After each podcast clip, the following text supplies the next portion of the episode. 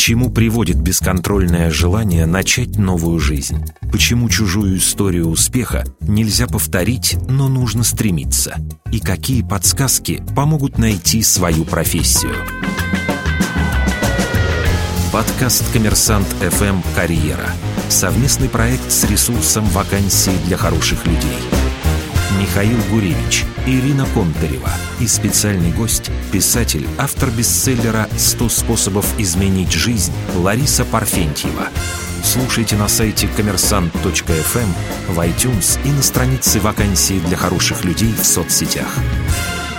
Всем привет, это Михаил Гуревич и «Коммерсант Карьера» подкаст в эфире. Смотрите нас на YouTube, ВКонтакте, Фейсбуке, Одноклассниках, слушайте iTunes и ВКонтакте и обязательно заходите на сайт коммерсант.фм. Ну и вместе со мной этот подкаст ведет Ирина Контарева, карьерный консультант и создатель ресурса вакансий для хороших людей. Здравствуй, Ира. Здравствуй, Миш. Ты знаешь, я не буду скрывать, я знаю нашу гостью очень давно, и когда-то, буквально в прошлой жизни, когда мы работали с ней, я запомнила ее, что она задавала всегда парадоксальные вопросы. Я вообще никогда не знала, как на них отвечать. Сейчас посмотрим, что изменилось. У нас в эфире Лариса Парфентьева, писатель, мотивационный спикер, автор бестселлера «100 способов изменить жизнь». Привет, Ларис. Привет, Да, Ира, привет. привет. Миша. Блогер еще, влогер. Влогер. Я называю себя еще блогер, чтобы немножечко сбить э, вот это вот... э, Пафос. Пафос, пафос, да. А, расскажи, пожалуйста, прям быстренько, можно так, знаешь, как убыстренная съемка о твоем карьерном пути? Все-таки у нас подкаст называется «Карьера». Кем ты была, где работала? Мгм. Так, хорошо. Я приехала в Москву в 17 лет, окончила журфак МГУ и пошла в журналистику. Соответственно, первое мое место работы было родийное вот 18 лет, где мы познакомились с Ирой. Это было уже практически 13 или 14 лет назад. Потом я работала на радио, работала селебрити-интервьюером, потом я работала на телеке. На телеке я была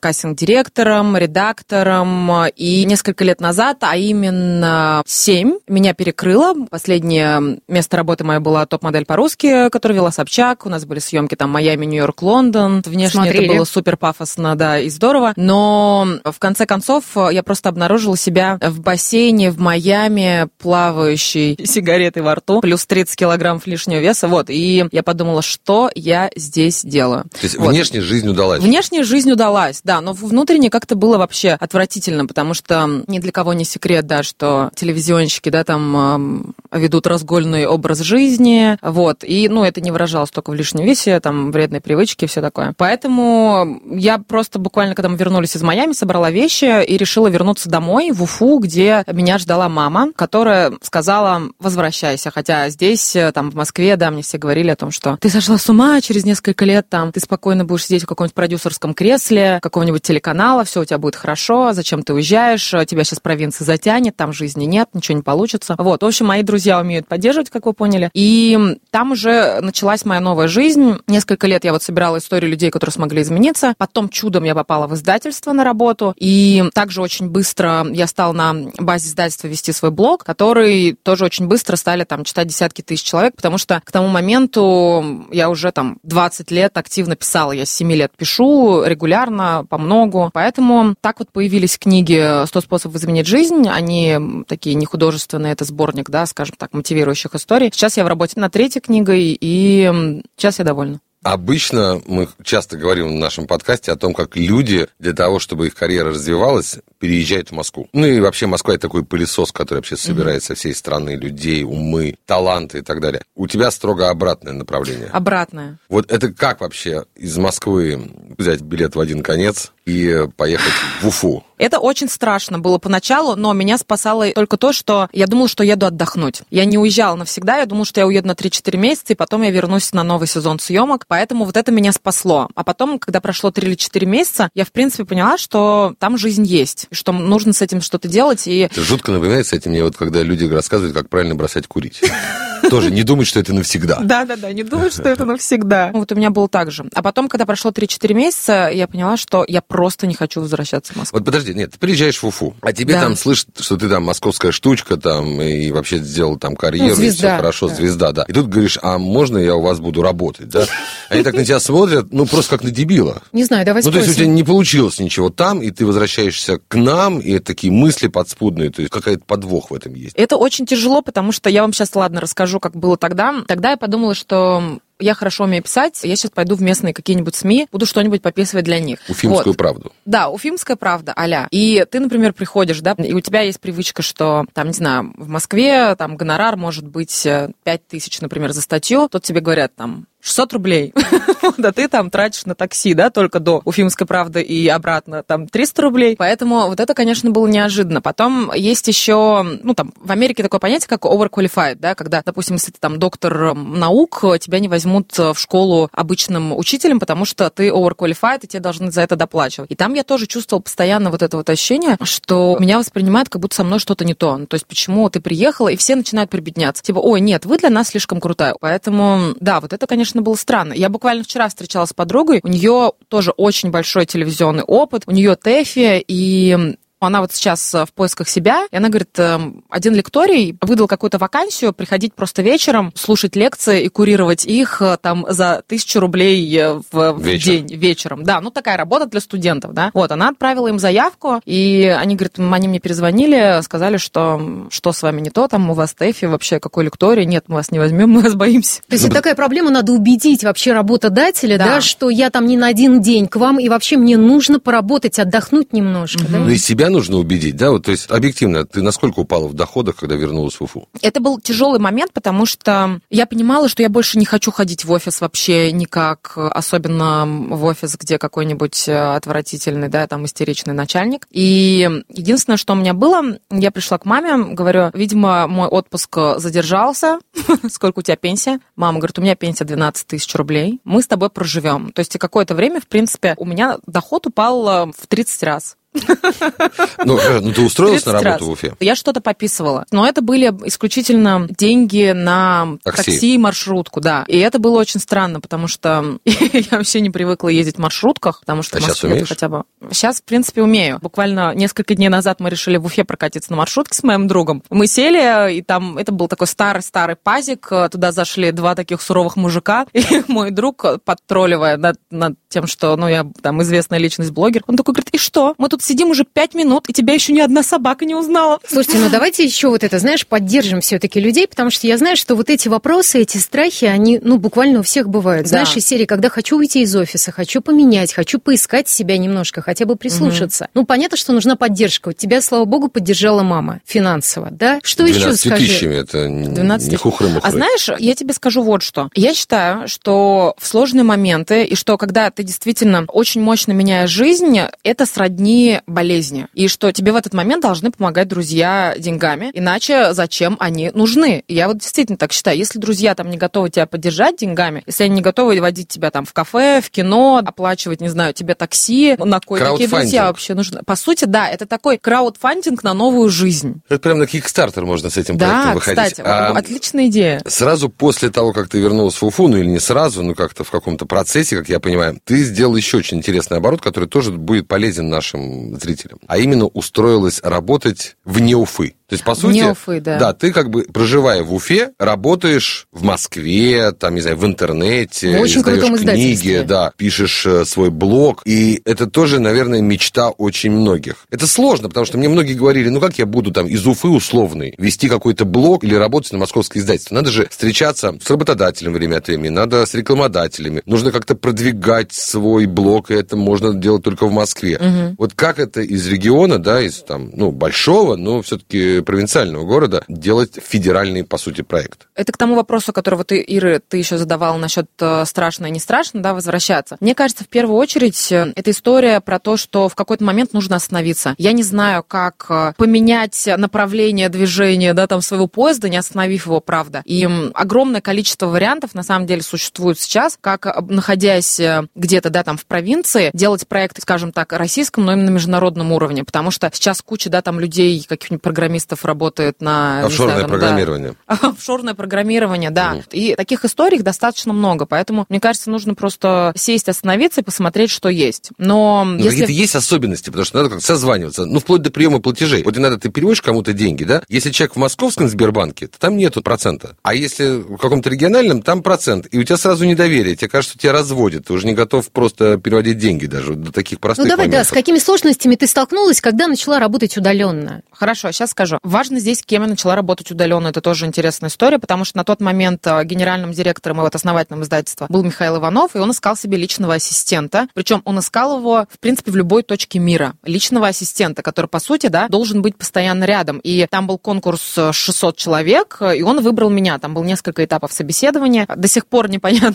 почему он выбрал меня, но я работала его личным ассистентом, находясь в Уфе, и решала какие-то вопросы насчет встреч, насчет там каких-то там контрактов. Какие сложности? Когда со мной разговаривал HR-щик, который принимал меня на работу, он мне задал вопрос, как ты считаешь, какие основные сложности у человека, который работает удаленно? Я говорю, наверное, то, что они филонят и слишком ленятся. Она говорит, нет, самая большая сложность, когда ты работаешь удаленно, это остановиться. Потому что ты сидишь дома, у тебя начинается там рабочий день с утра, потом э, ты смазанно ешь перед ноутбуком, и потом ты можешь просидеть э, перед ноутбуком, да, там какое-то вообще количество времени. Ну, то есть вплоть до полуночи. И я знаю, что у моих коллег один из самых вообще распространенных лайфхаков, это перед тем, как ты дома там, да, садишься работать, ты переодеваешься. То есть ты надеваешь рабочую одежду какую-то, да, в которой ты обычно выходишь в свет, ты в ней работаешь, а потом для тебя такой триггер, что ты раздеваешься, и ты как будто бы дома. Но это в рамках все одной комнаты происходит. Нет, тоже был опыт, на самом деле, работы удаленной, но из дома. И главная была проблема это убедить домашних, что я сейчас на работе. Да, да. Это вот второй, наверное, А не момент готовить, не важный. убираться. Ну да, та вынеси мусор, проблема. сходи в магазин, а человек работает. Вот, у меня есть знакомый художник, который на Тыксе тоже выступал, Салават Федаи. И он рассказывает, как он работает. Э, Я, говорит, придумываю замысл картин так. Я прихожу домой, ложусь на диван. Когда ко мне подходит жена, говорит, иди вынеси мусор, я говорю, отстань от меня, женщина, я работаю. То есть раньше было «отстань меня, я в печали». Да-да-да, сейчас отстань, я работаю. В общем, нужны вот эти правила, да, и чтобы все домашние знали. Да. Ну и плюс, мне кажется, здесь еще нужно вплоть до мелочей, там, когда ты проверяешь рабочую почту, потому что эти письма, они сыпятся бесконечно, поскольку все работают удаленно, тебе может прийти сообщение в 12 часов ночи, в 4 утра. И, Если ты хотя бы один раз ответишь, А, респондент да. будет знать, что ты отвечаешь, и будет продолжать тебя слать в Кстати 4 часа ночи. Но учитывая, что мы тревожные люди все, я не знаю, как вы, я очень тревожный человек, я кидаю сразу отвечать, потому что иначе у меня тремор случается. Если я не отвечаю, я постоянно думаю о том, что я кому-то не ответила. То есть, в принципе, ты, получается, зависима от этого, да, и Зависимо, постоянно да. нас- я- сейчас уже больше нет, потому что я скорее остаюсь э, в, в издательстве одной ногой и просто для них периодически пишу колонку. Потому что сейчас э, у меня больше в основном мои проекты. Ну, то есть ты стала писателем. Давай, наверное, перейдем на эту тему. собственно. Давай. Коммерсант FM «Карьера». Совместный подкаст с ресурсом «Вакансии для хороших людей». Очень многие говорят о том, что ну надо бы издать книжку. Это как посадить дерево, мне кажется. Как стать писателем? Какие вот чек-листы здесь надо заполнить? Страшный такой вопрос, как стать писателем. Ну, если, например, все-таки предположим, что мы неплохо пишем и даже знаем, о чем будем писать. Вот физически, что нужно сделать, знаешь, чтобы все-таки эта книжка, вот, ее потом потрогала, она была издана. Я думаю, что сначала нужно определиться с тем, о чем ты хочешь написать, для чего ты хочешь написать, художественная это будет книга или не художественная это будет книга, определиться с целевой аудиторией и определиться со структурой. Книжки. Да, со структурой книжки. И если говорить технически, то это достаточно просто. У каждого издательства на сайте можно оставить заявку на издание своей книги. Если это достаточно крупное издательство, да, там типа Эксмо, то они могут полгода рассматривать твою заявку. Если это, например, издательство там не художественная литература, миф или альпина, то это может быть 2-3 недели. Вот, оставляете заявку, они рассматривают, потом книга выносится на редсовет. Э, Если ее подтверждают, 3-4 месяца над ней работает редактор, а потом она какое-то время печатается. Ну, то есть полный издательский цикл может 6-9 месяцев быть. То есть э, чисто гипотетически, если человек хорошо пишет, если он хочет написать какую-то книгу профессиональную, кому-то помочь или о чем-то рассказать, то у него может уйти полтора года от первой строчки и до того, как книга появляется на прилавке. Это достаточно просто. Сколько нужно знаков в день писать? Я скорее, наверное, скажу по страницам. Книга в среднем, да, может быть 6-12, да, там авторских листов. Один авторский лист — это 40 тысяч знаков. То есть чисто гипотетически средняя книга, если мы говорим про страницы в Word, может быть там 120 страниц. То есть выбирайте сами. Можно писать по одной странице в день. Вы сколько пишете одну страницу? Если дедлайн, я могу написать за час. Ну, то есть, грубо говоря, каждый Я день промолчу. в течение четырех месяцев по часу. И все, у тебя книга. Но это идеальный вариант. Да. А скажи, с чем ты реаль- в сталкивалась? реальности это как? В реальности это выглядит так. Значит, у меня дедлайн 31 марта. 21 марта я покупаю билет в Саратов, снимаю там квартиру, туда, где меня никто не знает и никто не будет тревожить, выкидываю телефоны, рву, значит, волосы на голове, схожу с ума, и к 31 декабря, матерясь, просто отправляю рукопись, думаю про себя, слава богу, это наконец закончилось, никогда в жизни больше не напишу ни строчки, ломаю свой ноутбук об голову просто мимо проходящего мужчины и ложусь спать. А вот эта история, как ты поехала в Нью-Йорк, потому что ты решила, что ты Кэрри Брэдшоу. Скажи, как там вообще? Да, нормально пишется это, в Нью-Йорке? Ир, это провал года, потому что я, значит, красиво, ну, думаю, у меня анонсировала. отпуск, да, в Лондоне и в Нью-Йорке. Я приеду в Нью-Йорк, я там сняла квартиру на Манхэттене рядом с, в общем, жертва маркетинга, я себя называю в данном случае. я приехала, потратила кучу денег, написала какое-то количество страниц, причем абсолютно бездарных. Мои друзья, каждый день, которые меня видели, они говорили, слушай, что-то тебя не вставляет твоя новая книга, у тебя не горят глаза. Я говорю, отстань, я просто художник, я так вижу. Вот, потом я приехала домой, перечитала все, что я написала, и действительно поняла, что вот вторую книгу я дописывала в Казани, что надо было ехать в Казань. Смысл в чем? Что город должен быть неинтересный или что? Ну, просто в Нью-Йорке, вот ты сидишь и ты думаешь, да, там, каждый час э, моего пребывания там в этом городе, да, стоит там 10 тысяч рублей. А я сижу, закрывшись, да, где-нибудь в комнатке. Почему я не могу сидеть в Воронеже, где у меня день пребывания стоит 100 рублей? Ну, говорю, надо найти город, чтобы был, мягко говоря, неинтересный. Подешевле. Интересно. Ну, конечно, у тебя тут э, за окном Бродвей, да? Ну, да. Думаешь, что ты там преодолел уже в, в своем Слушай, вот тут тоже важный такой момент. А, друзья тебе говорят, что тебя не вставляют и так далее. Кто у тебя выступал рецензентами? И вообще вот нужно же с кем-то работать, если ты начинающий писатель. То есть, если ты уверенный писатель, ты, наверное, уже понимаешь, какой текст ты выдаешь и так далее. Когда ты только начинаешь, ну, хочется кому-то показать, чтобы кто-то оценил. Вот здесь, наверное, тоже важный момент, да? Кого слушать, а кого, кого нет. Кого слушать, кого не слушать. Нужно ли какого-то нанять или договориться, чтобы кто-то из друзей, там, не знаю, родственников выступал вот постоянным таким угу. вот редактором, критиком. У меня, значит, есть один проект, который называется «Текстура». Я там учу людей писать, и я им всегда говорю, что у вас должно быть два лагеря. Первый лагерь, и мы их называем хвалителя. Второй лагерь — это как раз-таки критики. Хулители. Вот, да, хулители. Кстати. Прекрасное слово. Пожалуйста, можно я Конечно, enjoy. Ура! Спасибо. Я просто люблю, когда мне дарят слова, я же писатель. Я этим занимаюсь всю свою жизнь. Вот, и, соответственно, просто хвалители нужны для чего? Потому что мы же все время сомневаемся, нормально мы пишем или ненормально. А у мозга должна выработаться связь, да, что я пишу, меня хвалят, я пишу, меня хвалят. Особенно на начальном этапе. Это очень важно, потому что люди, которые пишут, они же нежненькие, да, такие. Трепетные. Обидеть художника может каждый, как в той шутке, да, но не каждый выживет после удара мольбертом. Поэтому с писателями та же история. И должны быть критики. И какие куски показывать? Всю книгу или вот по главам? Лучше показать всю книгу, потому что структура же тоже важна, Цельно, да, ну то есть чтобы это было цельно. Потому что отдельная глава, она может не иметь э, отдельно какого-то эффекта, да, а когда это все вместе, вот это уже работает по-другому. Вот теперь очень важный момент с точки зрения книг. Многие думают их написать для того, чтобы улучшить свою карьеру. Например, человек самозанятый или какой-то профессионал, он говорит, я буду приходить к клиентам и заодно давать свою книжку, и там угу. будет описан мой, как мое видение вообще отрасли, развития, и люди будут меня нанимать. Вот это работает вообще? Да, это работает. Не зря вы пошутили по поводу того, что это как посадить дерево сейчас, потому что все, кому не лень, пишут книги и да. пишут именно поэтому, потому что когда у тебя есть книга, причем книга в хорошем издательстве, это моментально поднимает твой статус как профессионала. Тогда давайте по-честному. Многие думают заказать книги у литературных негров, скажем так. Насколько это тоже путь? Ну, сам человек не умеет писать, он, например, хороший профессионал, да? А книгу хочется. Да, он с кем-нибудь посидел, рассказал бы, что он думает, а человек облег бы какие-то мысли. Ну, здесь э, нужно разделить литературных негров и гестрайтеров, потому что литературный негр – это человек, который за тебя все придумывает и пишет, да. да. А если мы говорим про гестрайтеров, это достаточно популярная профессия и востребованная, и я знаю тоже много таких людей, которые выглядят, да, вот как в кино. Ко мне часто приходят бизнесмены какие-нибудь, говорят, слушай, я хочу написать книгу, но я хочу, чтобы это было как в кино. Я сижу в халате с кружкой кофе, а впереди меня сидит красивая женщина, там перекидывает ногу на ногу с диктофоном, а я ей рассказываю про свою жизнь про то вообще, как правильно строить бизнес. Я думаю, что это вполне оправдано, потому что большинство людей пишет плохо. Надо это признать. Лучше бы они ничего не писали, пусть это делают профессионалы. Сколько это стоит? В деньгах, да? Если мы говорим, допустим, о том, что в качестве гестрайтера выступает талантливый, но начинающий, да, там, студент какой-нибудь э, журфака, то это может стоить, например, 20-30 тысяч в месяц рублей. То есть книга будет писаться 3-6 месяцев, 50-150 тысяч э, студент тебе напишет, да, рублей. И книжка книгу. готова. Да, да, да, по сути. Опа. А таких людей можно найти, каких-нибудь талантливых 18-20-летних девочек-мальчиков, которые просто хорошо тебя выслушают и смогут это облечь в форму. Сформулировать. Если это какие-то уже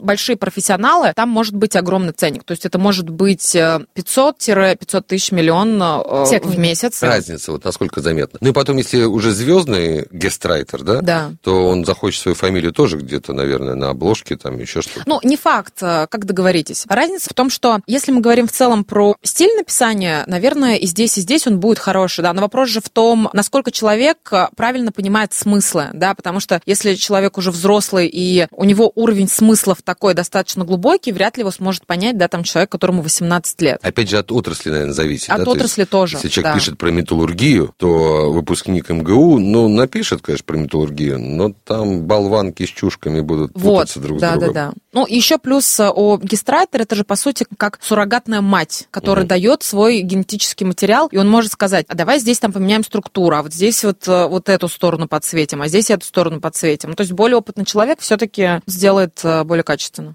Скажи, пожалуйста, вот я, допустим, хочу написать книгу, но не для того, чтобы прославиться, например, и где-то ее на встречах, да, показывать эту книгу, а заработать на этом. Вообще это реально или это такой миф? Вопрос в том, где ты это все публикуешь. Сейчас есть э, либо направление, когда ты в издательстве, да, это все издаешь, либо когда это площадки сам издата какие-то. В России есть э, одна крупная площадка сам издата. И либо ты сам, например, печатаешь в какой-то типографии, и у тебя есть канал распространения этих книг, где ты через этот канал их распространяешь. Вот где реально заработать именно? Все зависит от качества книги. Потому что в первом случае ты можешь заработать, если у тебя хорошая книга, и если у издательства, например, хороший канал продвижения и хороший маркетинг. И в третьем случае ты тоже можешь заработать, если ты, например, сам печатаешь книгу, но у тебя достаточно широкая аудитория и канал распространения, ты можешь сам ее продать. В этом случае тоже можешь заработать. Но если мы, например, говорим о каких-то цифрах, то огромных денег на нехудожественной литературе ты не заработаешь. Если говорить о тиражах, то, если мне не изменяет память, самые большие тиражи у У тебя какие тиражи? по-прежнему. У меня, я не знаю сейчас точно, сколько было продано, например, первой части, но я думаю, что это порядка м, 40-50 тысяч. Ну, насколько я понимаю, помимо вот бумаги есть еще аудио, видео. Мы сейчас про влогинг еще поговорим. Да. Но вот насколько важны сегодня с точки зрения, опять же, окупаемости или получения какой-то прибыли от э, книгоиздательства, от писательства, другие каналы распространения, то есть как бы аудиоверсию записать, видео-подкаст по этому поводу и так далее. Очень важно. То есть аудиоверсия это все-таки относится к книгоизданию, а вот подкаст или, например, личный блог, это все-таки личный Продвижение. бренд, э, да, через который у тебя заходит огромное количество аудитории, которая остается с тобой и которая так или иначе все равно покупает. Коммерсант FM Карьера. Совместный подкаст с ресурсом «Вакансии для хороших людей». Ты занялась еще и влогингом. Тоже многие говорят, помимо книги, что нужно завести свой влог, видеоблог. И многие пробуют. И смотреть это зачастую... А многие, например, просто боятся. То Да. есть понимают, надо, вот надо все включить прямой эфир, надо, не могу. Расскажи, что делать вообще, как бороться со страхами, с этими, как вообще выйти в этот эфир. Для начала нужно принципиально понять, ты это делаешь или не делаешь, и все. Ну, то есть тебе это нужно или не нужно. Если ты Не, нужно, с но собой- не хочется. Нужно, но не хочется, это значит, ты не понимаешь, зачем тебе это нужно. Потому что меня заставили завести влог. Я не хотела заводить блог на YouTube. И у меня просто была моя команда, которая каждую там неделю меня пинали. Записывай, записывай, записывай, записывай. Зачем? Потом они мне приносили цифры. Они говорили, смотри, мы в YouTube там вообще не вкладываем никаких денег. Вот смотри, у тебя тысяча подписчиков, вот две тысячи подписчиков. И еще, например, у меня там под каждым видео стоит UTM-метка. То есть мы видим, уходят куда-то эти люди или не уходят. Потом они ко мне начали приходить уже с конкретными цифрами. Смотри, вот видишь, ты записала видео, по этой UTM-метке там перешло 100 человек, из них там 10 попало в этот проект, и там Конверсия твой видос принес нам э, 100 тысяч там, например, а ты э, боишься выйти и записать 2-3 минуты. И тут я понимаю, так, ладно, хорошо, на что могу обменять эти 2-3 тысячи? Вот я понимаю, что я потерплю записать видео. Мне нравится это делать, но поскольку я просто очень люблю писать, для меня гораздо проще писать. Хотя в видео или аудио формате я тоже более-менее. Не обязательно же сначала вкладываться, знаешь, там покупать камеру дорогую, еще что-то. Лучше вот выйти, да, просто с телефоном и записаться, или что? Как лучше? Я за то, что а, для начала, как в любом деле, надо сделать это минимально жизнеспособный продукт. Видео главное, чтобы был хороший звук. Все. Там даже особо картинка не важна. Поэтому просто можно... Э, фон тоже не важен. Потому что все равно сейчас есть исследование, что огромное количество людей слушает видео в машине. Особо и не смотрят. Да, а его не смотрят. То есть э, хороший звук и можно записывать хоть в подвале. Конечно, потом уже если есть возможность, надо нанимать студию, ля-ля-ля, микрофон. Но мы даже, когда мы первые проекты снимали, мы там сами делали вручную лайтбоксы из э, коробок там каких-то картонных. Все, в принципе, работало хорошо. Я просто не понимаю, почему люди так заморачиваются. Но, с другой стороны... Ну, потому что им кажется, что если серьезно подойти, это бывает часто, мы, кстати, говорили в одном из подкастов, что когда людей нанимают там дорогого специалиста, блин, наняли дорогого директора по маркетингу, не дали ему никакого бюджета, но исходит из того, что, ну, дорогой специалист, он же должен решить нашу проблему. Так и здесь. Нету мысли, о чем будет влог, нету мысли, как его продвигать. Но если мы купим много аппаратуры и вложимся, то, наверное, наверное, блог будет хороший. Да, Она да, да. не очень работает, но крайне распространена. Бренд Лариса Парфентьева, да? Есть книга, есть блог. Блоги, книга. Аудио. А, курсы. Курсы. Курсы. Что еще есть? Все. Что более прибыльно? Сейчас курс текстура, на котором я учу людей писать потому что это такая твердая, понятная, достаточно узкая ниша, и там собираются абсолютно разные люди. Это могут быть пиарщики, маркетологи, домохозяйки, которые хотят просто рассказывать о себе, блогеры, бизнес-тренеры, бизнесмены. Ну, то есть это вообще пенсионерки, абсолютно разная аудитория. То есть для кого-то это профессиональная необходимость, а для кого-то плежа, да? То есть... Да, да, да, для кого-то это просто удовольствие. удовольствие. Да. Но ты их в Москве проводишь или в Уфе? Они проходят онлайн. А, вебинары. Да, ну там, ну, то есть, грубо говоря, а, проект сейчас идет 21 день. Каждый день человек получает письма с заданиями, они выполняют отчет, у них есть хвалители. И я приглашаю своих друзей, э, экспертов, они рассказывают тоже, дают какие-то рекомендации. Ну и плюс я провожу вебинары. Сейчас в твоей команде сколько человек? Сейчас мне помогает 5 человек. И они на зарплате у тебя? Да. Это уже группа компаний, я бы назвал даже. Не, я... ну казалось бы, да, один маленький брендик там, ну что, сделать курсик, реально работают пять человек, да, которые постоянно заняты. Может быть, про книжку поговорим, вот про 100 способов изменить Это жизнь? Это даже, ты знаешь, не о книжке, а именно давай уже говорить о способах, которые реально могут изменить жизнь наших зрителей и слушателей. У тебя в книжках, насколько я понимаю, содержатся вот эти вот успешные примеры, когда человек вылезал из ага. тяжелой ситуации, ага. да? Насколько это работает? Насколько работает... Ну, эти примеры, да. Для кого-то работает, но сейчас все-таки так странно устроено общество, что больше работают истории про то, как у кого-то что-то не получилось. Они гораздо сильнее мотивируют. В смысле, Насколько... они успокаивают? Они как будто бы успокаивают. Ты не один. Мне кажется, да, действительно. Э, я тут недавно выступала на TEDx и начинала свое выступление с э, анекдота одного про историю успеха. Давай. Василий Иванович выигрывает, значит, чемпионат э, задержки дыхания под водой. И когда ему уже вешают медаль на шею, к нему подбегает Петька и спрашивает, Василий Иванович, как так получилось? Ты же не плавать, не нырять не умеешь. Он говорит, знаешь, Петька, если честно, просто трусами за корягу зацепился. Вот, мне кажется, все истории успеха, они об этом, да, что по большому счету тебе никто не скажет, как это на самом деле получилось. И если я там спрашиваю даже одного и того же человека в разные моменты жизни, что он думает о своем там успешном успехе, он всегда называет э, разные, да, какие-то факторы и причины. Поэтому я не могу сказать, что что-то работает точно. Но единственное, что я могу сказать по поводу всех историй успеха, что все-таки каждая попытка увеличивает шансы. Это интересно, кстати, момент про то, что интересно людям читать про то, как у кого-то что-то не получилось. То есть в данном случае это мотивация от обратного. То есть они да. говорят тебе, что ну, ты тоже нормальный. Ну, то есть не только у них не получается. Потому не что обычно ты... же мысль такая, что вот там в моем возрасте тот, кто был уже президентом, а я... И руки опускаются. Да, да. да а да. так ты узнаешь, что вот еще есть несколько миллиардов, которые не президенты, говоришь, нормально, я в хорошей компании. У тебя есть такое колесо желаний, где ты говоришь о том, как найти себе чем заняться. Это очень предназначение. Это очень важный момент, потому что одна из главных проблем, особенно у людей там, не знаю, в 40 плюс, то, что они где-то поработали, вот у них кризис, коллапс, депрессия, и они говорят, надо сменить сферу деятельности. Но чем заниматься и кем быть, они решительно не понимают. И сидишь с человеком, как бы, ну, в дружеской компании, говоришь, ну, а что тебе нравится? Он говорит, да ничего не нравится. А что ты умеешь? Да вот я умею, вот я в отрасли uh-huh. отработал, там, не знаю, 20 лет, вот это я умею. Ну, не хочет он больше там работать. Можно как-то подробнее, как действительно найти себе другой путь и определиться как можно более конкретно. Если говорить об этих осях, то, мне кажется, первое, на что стоит обращать внимание, это какое дело приносит тебе максимальное количество энергии. Просто вот внутренний всплеск. Вот э, тупо обращать внимание на свое состояние, да, потому что, правда, там, э, где энергия. Ну, это получать вот первое. деньги.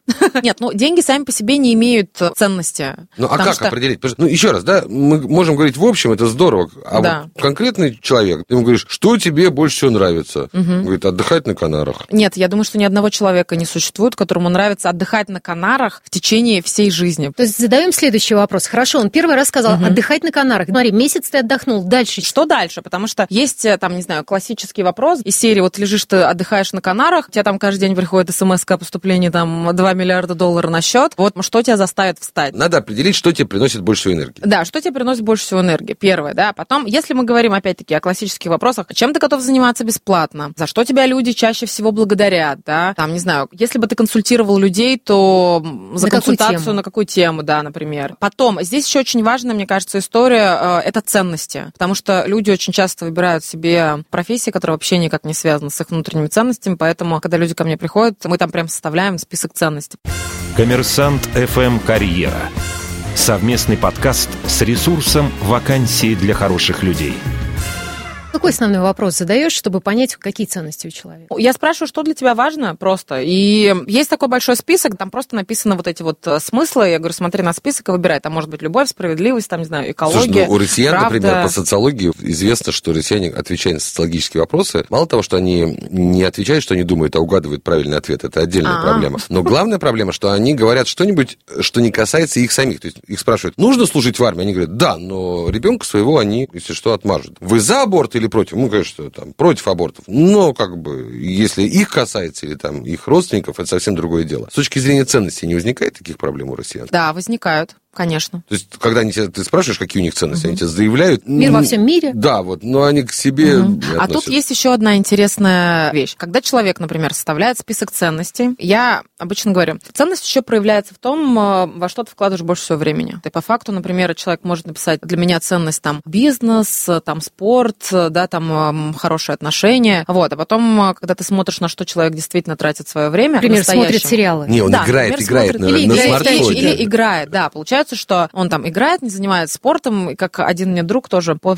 после нашего разговора, он мне написал, ты знаешь, я, говорит, понял, что моя самая главная ценность – это жир. Потому что я делаю все для того, чтобы его сохранить и удержать. И кем ты Вот. ему посоветовала быть? Он сейчас э, такой бизнесмен-интегратор, он продолжает э, как бы этим же и заниматься. То есть, в принципе, у него получается делать хорошо, сидеть с людьми, пить чай, разговаривать Жир. и... Жир, да. Интеллектуально. Давайте еще раз В принципе, повторим жир. просто, да, вот, чтобы определиться. Значит, надо ценности, что тебе дает больше всего энергии, что приносит удовольствие, и Что чем бы еще? ты занимался бесплатно, Да, если не Да, и еще есть пару моментов, э, которые почему-то люди очень тяжело даются. Первое, почему-то многим кажется, что если ты что-то выбираешь, то это то дело, которое ты будешь любить 24 на 7, а это вообще не так, да, потому что невозможно любить э, ничего и никого 24 на 7. И м, еще одна история, многие там спрашивают, э, а чем ты любил увлекаться в детстве, да, это, конечно, с одной стороны, хороший вопрос, но Гештальт, Никто не скажет, да, что там, да, да, да, или никто не скажет, что искусственным интеллектом, да, мне нравилось увлекаться в детстве. Поэтому здесь еще можно задать вопрос, какую бы проблему ты хотел решить. Потому что многие люди, мне очень нравится история Дайсона, который создал вот эти пылесосы Дайсон, да, там сушилки Дайсон. То есть он, в принципе, рассказывает, что, естественно, его не тянуло с детства к пылесосам, у него просто была проблема, этот вот мешок для сбора пыли, который его бесил, он решил, что надо сделать вихревой пылесос. Все, без мешка для сбора пыли. А как вот, ответив на все эти ценности, все-таки найти профессию? Может, онлайн где-нибудь есть, чтобы ты зашел там, заполнил все эти ценности, энергии, и тебя потом бац так в итоге, и набор профессий, чем заняться? Кстати, здесь еще есть 8 типов интеллекта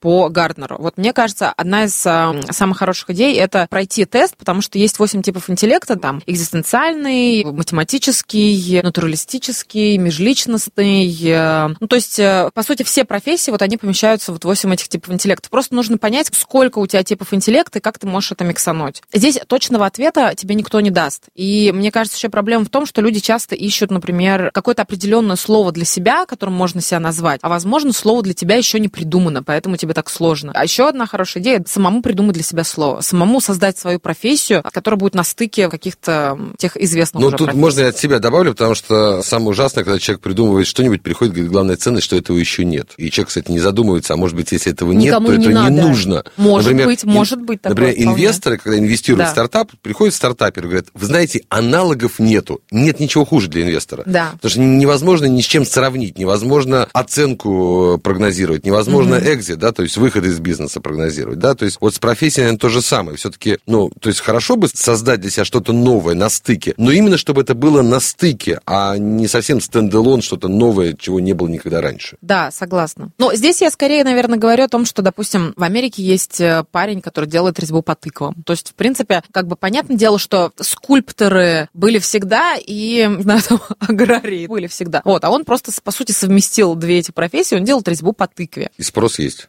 Конечно, спрос И вот этот есть, вопрос, часто со всех там да, кстати, спрос каких-то. есть, он часто останавливает моих Да. клиентов. Они, например, придумали что-то вот это вот, да, мы позадавали себе вопросов и говорят, ну на этом же не заработаешь денег, вот что делать? Я всегда говорю, да, наверное, кажется, что если ты будешь делать что-то и будешь делать хорошо, на этом денег не заработаешь. Но почему так сложно тогда найти действительно просто человека, который тебе хорошо сделает маникюр или хорошо тебя там, не знаю, пострижет, да? Ну, То есть, мне кажется, в любой профессии дефицит мастеров. В любой профессии. В России дефицит мастеров. особенно. Да, даже гестрайтер. Через меня проходит там сотни людей. Но я понимаю, что только одного-двух, э, да, там человек я могу действительно порекомендовать как гестрайтера. И их очень мало. Даже вот те, кто, я вам назвала цифры, да, это может быть 500 тысяч миллион в месяц, но ни один человек по факту, да, не готов э, усаживать свою задницу для того, чтобы просто вкалывать, вкалывать, вкалывать. Ир, мы с тобой договорились в конце каждого подкаста задавать гостю один сакраментальный вопрос. Задавай. Мы очень хотим расширять круг интереснейших людей, которых будем приглашать в подкаст. И вот скажи, пожалуйста, ты бы кого пригласила на свое место следующий подкаст, да, который просто крут в карьере, который расскажет какие-то такие вещи, которые помогут, до которого, возможно, ты сама пока не можешь допрыгнуть. Кого хочешь, чтобы мы пригласили сюда и поговорили с ним о карьере? Да, я могу несколько назвать. Во-первых, это Борис Дьяконов, это создатель банка точка, банка для предпринимателей, потому что у него интересная история. У него был банк, который закрыли, и все сотрудники, 400 человек, перешли с ним вместе в новую компанию, и люди просто плакали и несли к офису банка цветы. Круто, уже записан, Да. все. Дальше. Еще. А, Еще мне очень нравится Татьяна Черниковская. Она очень интересно объясняет, э, как все работает с точки зрения мозга и вставляет мозг на место. На место. Третий человек